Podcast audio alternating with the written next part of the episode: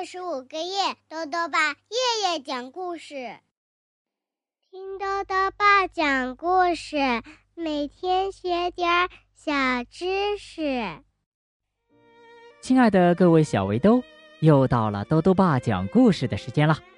今天呢，豆豆爸要讲的故事是《每一次科皮科》，作者呢是英国的理查德·爱德华兹。科皮科是一只小熊，它呀特别喜欢和妈妈一起玩捉迷藏的游戏。可是有一次呢，妈妈找不到它了，这可怎么办呢？一起来听故事吧。每一次科皮科，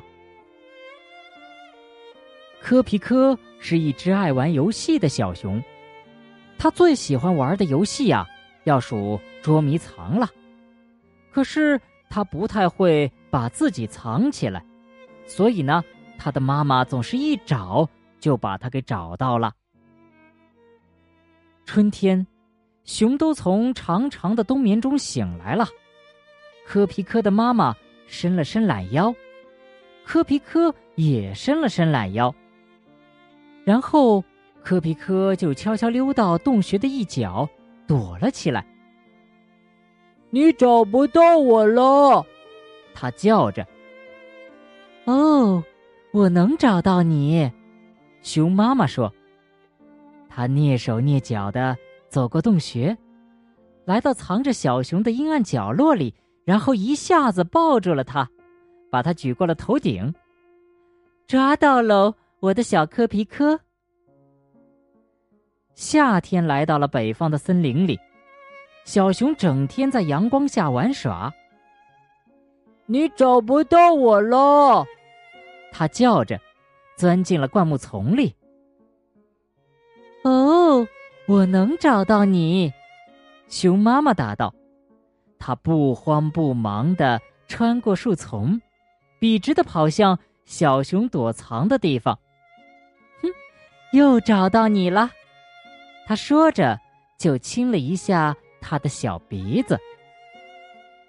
秋天到了，所有的熊都聚集在大河上，捕食大马哈鱼。你找不到我了，科皮科叫着，藏在了一个河里用树枝垒起的水坝后面。可是，熊妈妈噼噼啪啪趟过河水，轻轻一下就把小熊捞了起来。哦，我能找到你，我毛茸茸的小鱼儿。一天下午，当母子俩游逛到密林深处的时候，科皮科突然想起了一个绝妙的藏身地。于是呢，他趁妈妈不注意呀，悄悄的跑了。他跑过一条小河，爬上河对岸的山丘，找到了一棵空心树，然后。他伸伸头，扭扭身子，挤进了树洞。你找不到我了，科皮科叫着，可是没有声音回答他。你找不到我了，他又叫了一次，声音更大了，可还是没有谁回答他。找不到我了！他使出全力大叫了一声，可是只有刮过树梢的风对他发出了嗖嗖的回答。科皮科感到孤单极了，他从空心树里又钻了出来，就沿着来时的方向往回跑去。可他跑错了路。不一会儿啊，就迷失在黑乎乎的大森林里面。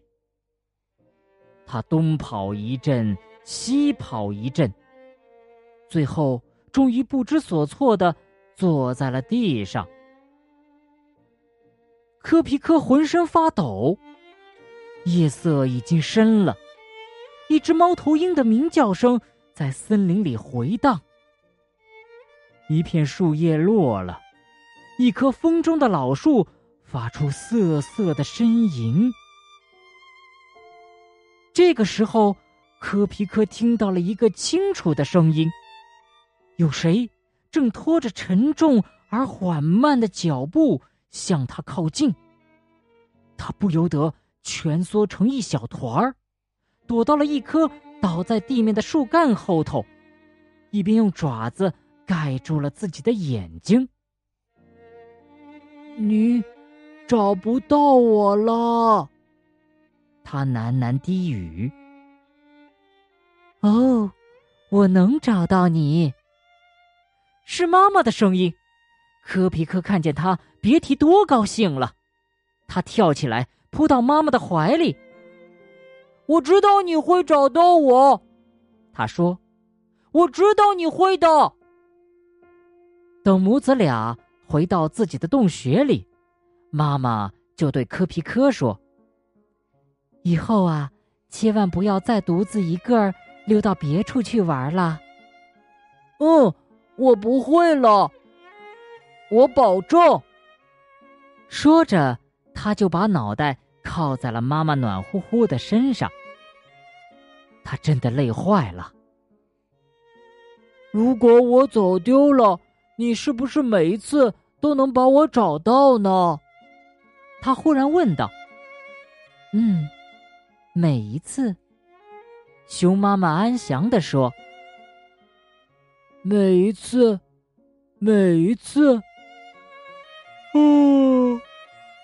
每一次，每一次，科皮科打了个哈欠。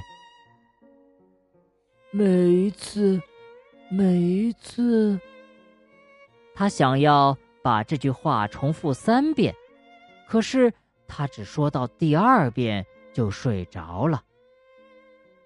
于是他的妈妈就替他把这句话说了出来。嗯，每一次。科皮科，好了，小围兜，今天的故事讲完了。故事里啊，讲到了一种熊爱吃的鱼，叫做大马哈鱼。大马哈鱼呢，是一种洄游鱼类。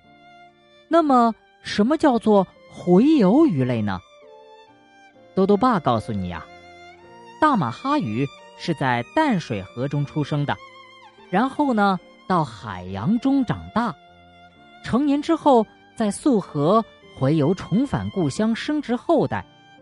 像这样的鱼呢，我们称为溯河洄游鱼类。大马哈鱼的祖辈呀，原本生活在寒冷地区的河流中，但是呢，那里食物缺乏，他们不得不顺河而下，一直游到海洋中去觅食成长。海洋里呢有丰富的食物，他们在那里自由自在的生活。然而，漫长的岁月并没有使他们完全适应海洋生活。随着他们身体的长大成熟，他们对故乡的思念越来越强烈。无论离开出生地有多远，也要返回故乡养儿育女。大马哈鱼的回乡之路啊，漫长而充满了艰辛。途中呢，还要经过数米高的瀑布和其他许多障碍。等游回故乡，生下儿女，他们就已经筋疲力尽了。他们会在故乡甘美的水中走完生命的最后旅程，然后慢慢的死去。